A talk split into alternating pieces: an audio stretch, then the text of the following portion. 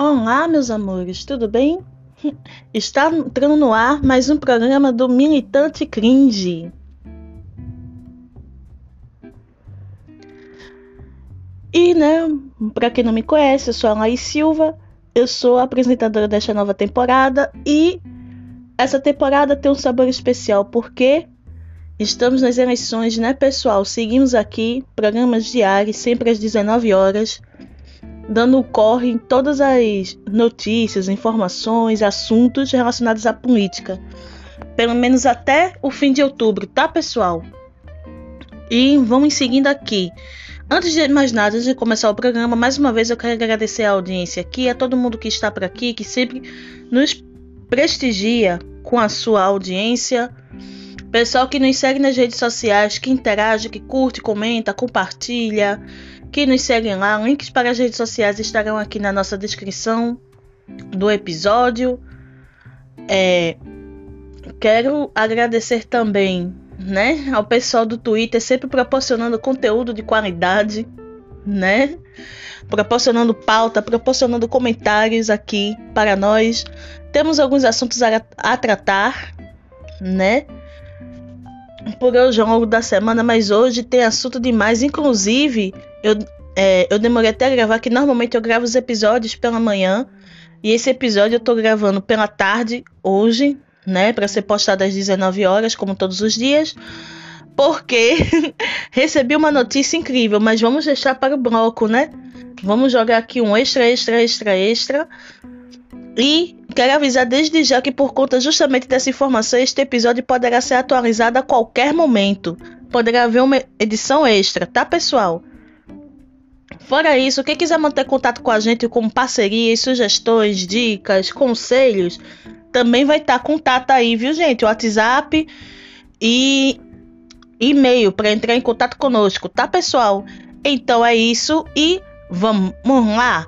Vamos embora pro programa de hoje.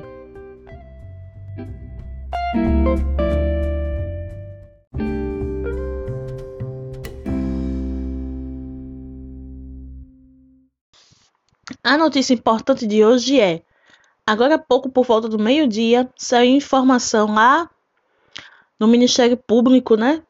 Eleitoral, para o TSE, que o Bolsonaro, o inominável, o indigníssimo, é, não entregou a documentação completa para registrar a candidatura dele no TSE. Ficaram faltando antecedentes criminais na rede estadual e na rede federal, lá do Rio de Janeiro. E tá sendo cobrado isso, né? Tipo, é claro que vai ser uma coisa que ser resolvida logo, não vai dar em nada, mas porra, velho, deixaram a gente sonhar. Deixaram a gente sonhar com essa notícia. Imagine que divertido seria se de repente a candidatura do Bolsonaro fosse pugnada por falta de documentação. Nossa Senhora. E, e, e isso ainda pode acontecer. Sabe por quê?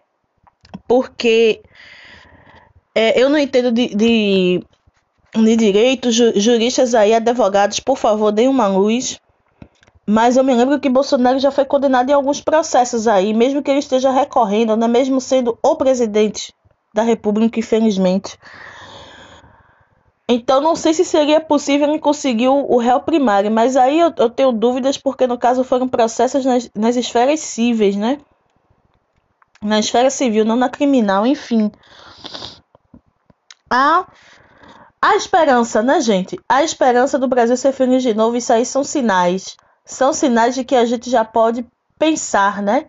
Eu já fiquei até aqui desenhando o se. O se a candidatura do Bolsonaro foi impugnada, vai acontecer o cenário que eu idealizei durante tantos anos, nos últimos quatro anos, de ao invés de ter Bolsonaro Lula, a gente ter Ciro em Lula para ter uma eleição à altura, né? Minimamente à altura. Nossa, eu gostaria muito, muito, muito, muito, muito, muito mesmo. Real, gente. Cara, um sonho. Mas como eu disse, essa é uma informação que eu vou deixar em off aqui. Só mencionei mesmo para a gente ter esperança do Brasil ser feliz de novo. E qualquer atualização, qualquer coisa, eu faço uma edição extra do programa de hoje. Coloco para postar também. Posta até com antecedência, se for o caso, se for uma coisa muito urgente, tipo bem plantão da Globo. Então, era só para deixar vocês cientes mesmo. Era só isso. Próximo assunto.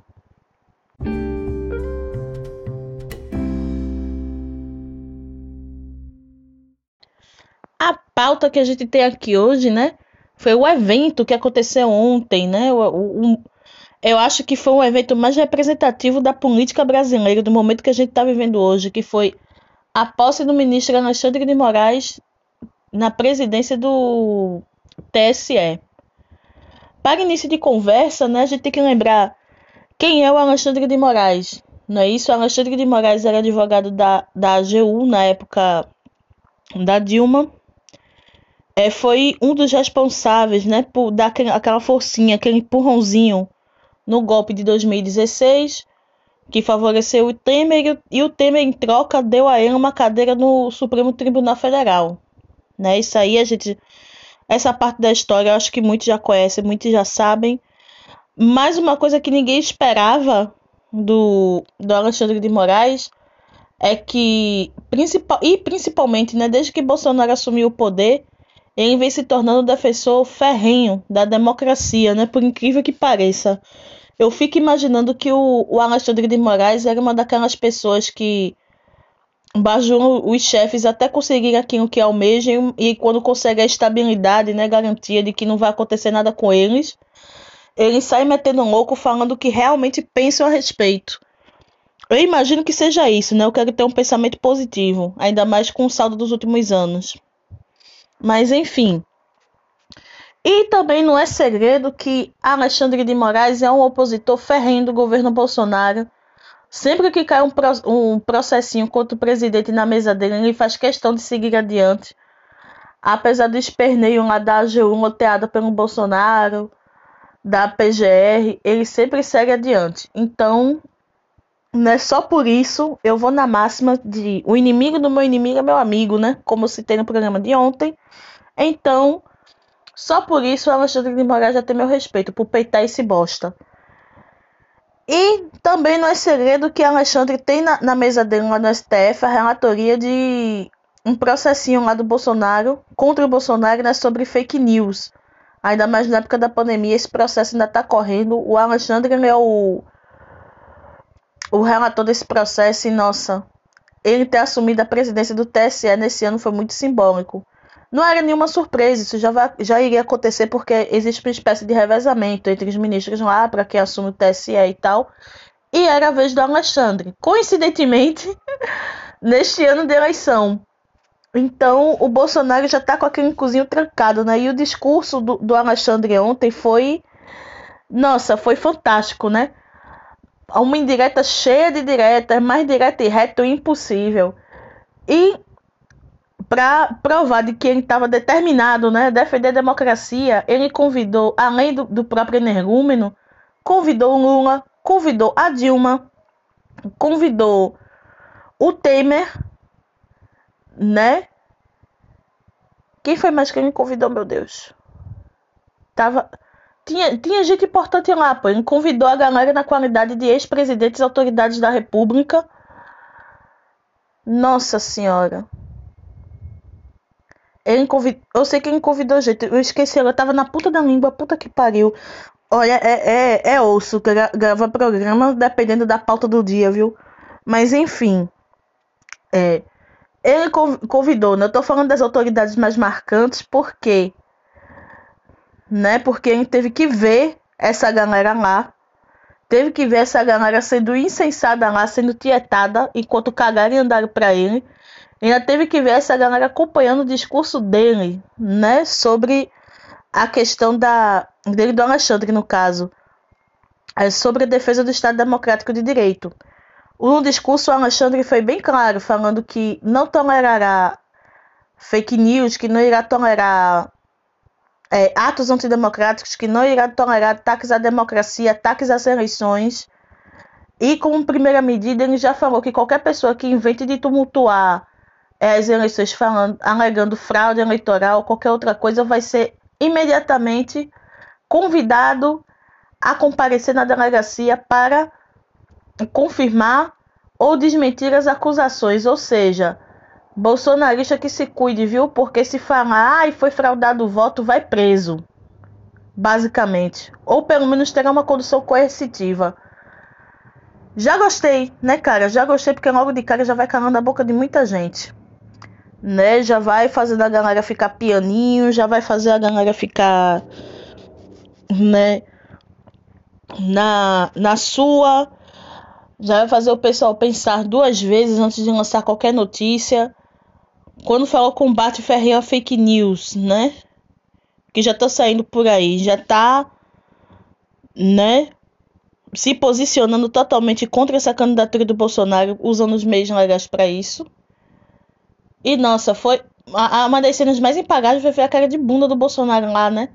Tendo que ouvir tudo isso calado porque a autoridade da República estava lá no, numa no evento solene e não poderia falar as pataquadas que ele fala no, no dia a dia.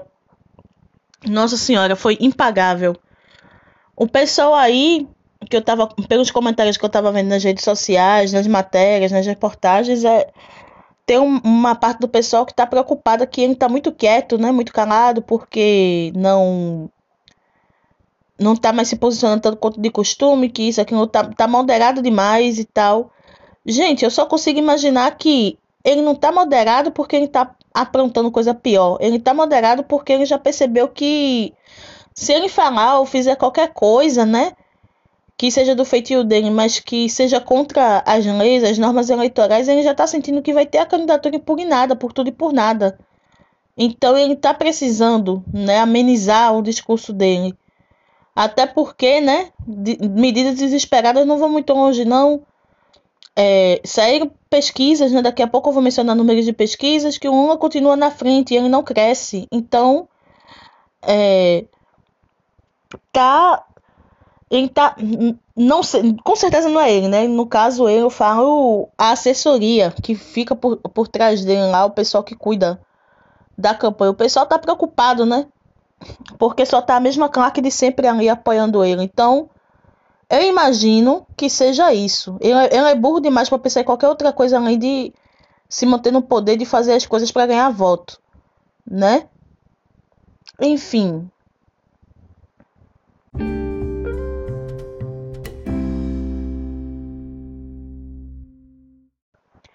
Falando em pesquisas, né?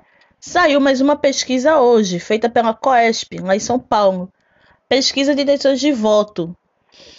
E zero surpresa, né? Estamos ali na estagnação dos mesmos números. O Lula, nessa pesquisa, né, tá com intenção de voto no primeiro turno para 45% e o Bolsonaro com 33%. Né? Eu, tô, eu particularmente estou reparando que já está havendo uma estabilização desses números. O Lula deu uma crescida mas já tem umas duas semanas que ele não sai desse patamar. Enquanto o Bolsonaro, desde o começo da campanha, esteve nesse número aí. E é isso aí. Quando você vai ver essa pesquisa por estados, né? A diferença pode aumentar ou diminuir, né? Quanto mais ao sul, menor a diferença. Quanto mais ao norte, ao nordeste, maior a diferença. Mas uma coisa é certa: em praticamente todo o país, né? É, o Lula vence. É, o, a, as pesquisas, está na frente nas pesquisas. Eu creio que até o. São pouquíssimos estados, um ou dois, mais o Distrito Federal, que o Bolsonaro passa na frente no, no primeiro turno, na intenção de voto.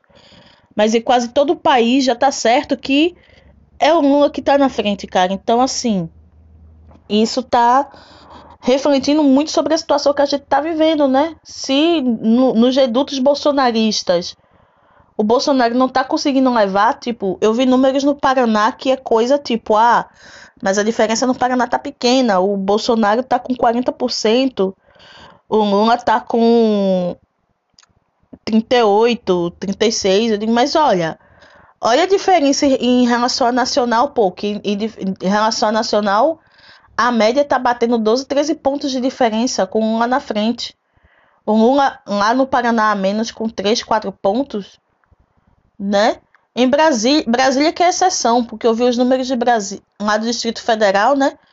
Brasília lá do Distrito Federal, Bolsonaro está com 60%, mas ali é meio óbvio, né? Porque é a capital do poder, o pessoal vai votar em quem está no, no poder, então seria até natural acontecer isso, a não ser que fosse um filho da casa, né? A não ser que uma fosse o filho do Distrito Federal, como foi lá em 98 com Cristóvão Buarque, né? Que é de lá e ele lá estava à frente nas pesquisas, mesmo estando em terceiro lugar nas pesquisas em geral no país.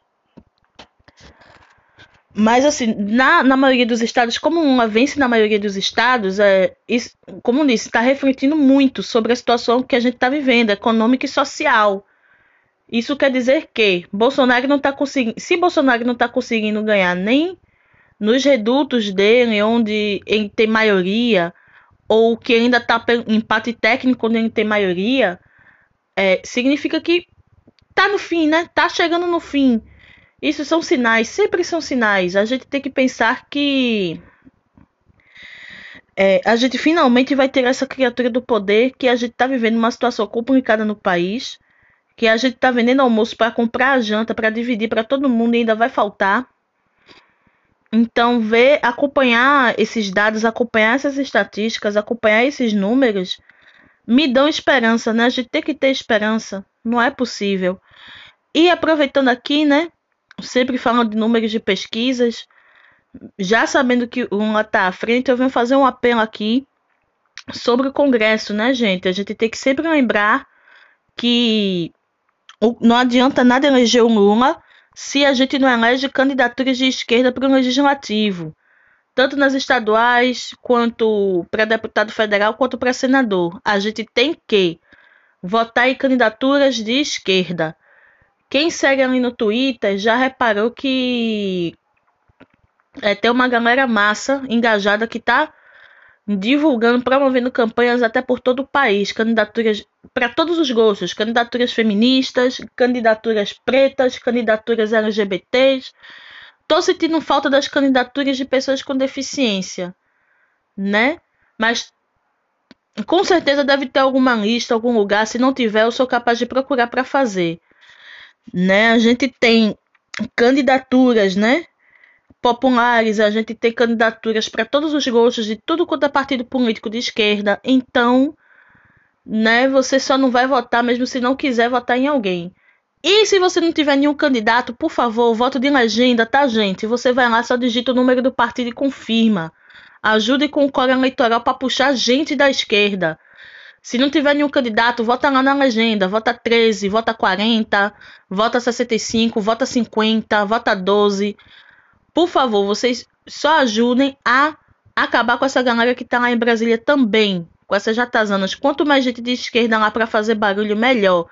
E se a esquerda for maioria no governo Lula, o céu é um limite, cara. O Brasil vai ser feliz de novo. Então sempre pense nisso, tá?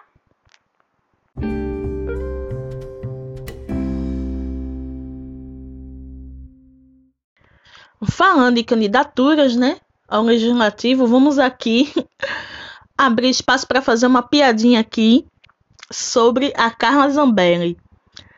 Eu não sei se vocês já pararam, né, vocês que não são do Twitter, vocês que têm outras redes sociais, mas os twitteiros de esquerda já viram, já zoaram. Então, né, a Carla Zambelli, do alto da sua inteligência, por ter mudado de partido, resolveu mudar o arroba dela nas redes sociais. Só que quem tem Twitter verificado sabe que uma das condições de você manter lá o selinho azul é você não mudar o arroba. Então, a partir do momento que você muda o arroba, você perde o selo, porque é tipo como se você estivesse perdendo sua identidade, né, dentro da rede social e não tem como o algoritmo lá saber que você é você, continua sendo você. E aí ela mudou o arroba das redes sociais, tirou o Zambelli, Carla Zambelli 38, e colocou outro lá remetendo ao seu número de campanha, uma vez que ela mudou de partido, né? Foi pro partido lá do Coisa, um lado inominável. E aí uma galera malandra se aproveitou, pegou o antigo arroba dela, que ficou sem dono, e fizeram um perfil promovendo a campanha do Lula. Né? Colocaram fotinha do Lula, cap tudo. Nossa, isso foi muito zoado, cara. A galera riu, compartilhou, printou, foi um negócio. Só que a coisa não andou muito bem, né? Terminou que a, a Zambella acabou denunciando a, a conta cópia, né? Pro Twitter e o Twitter rapidamente suspendeu a conta por falsidade ideológica, o que levanta um certo questionamento, né? Porque geralmente quando fazem isso com perfis de esquerda ou quando o pessoal da direita compartilha fake news ou quando fazem essas pataquadas, o Twitter não se pronuncia. Mas uma brincadeira com um arroba, rapidamente suspenderam a conta, que a conta nem chegou a twittar nem falar nada, só tava copiando o arroba e colocou no perfil que estava fazendo campanha pro Lula, nada demais. Não tinha é, vamos dizer assim, na, nada que ferisse norma ou regra do Twitter ou que ferisse alguma lei, que descumprisse alguma lei, principalmente lei eleitoral. Mas que foi engraçado foi. É, eu, eu tinha que citar isso aqui, eu tinha que falar sobre, porque é, é impressionante, né, cara? Impressionante como o pessoal se dói por tão pouco, na moral.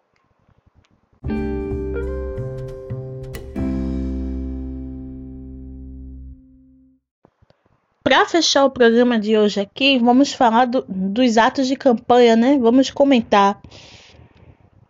Dos atos de campanha aqui, tivemos três, né? Tivemos o o Bolsonaro e o Ciro.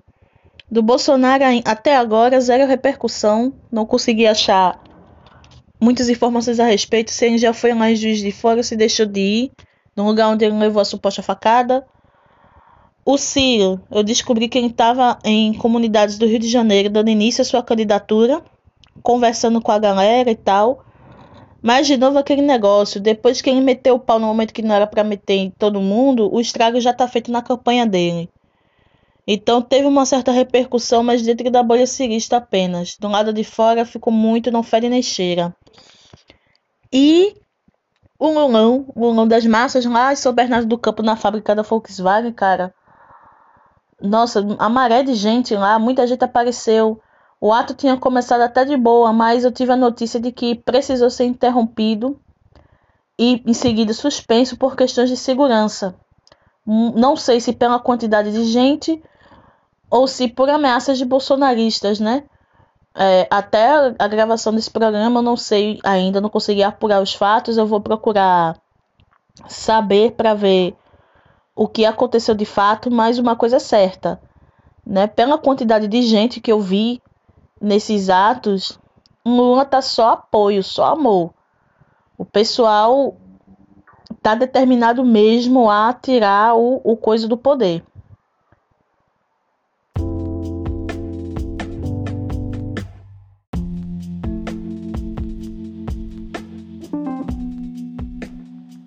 E por enquanto é isso, viu, pessoal? O programa de hoje encerra-se aqui.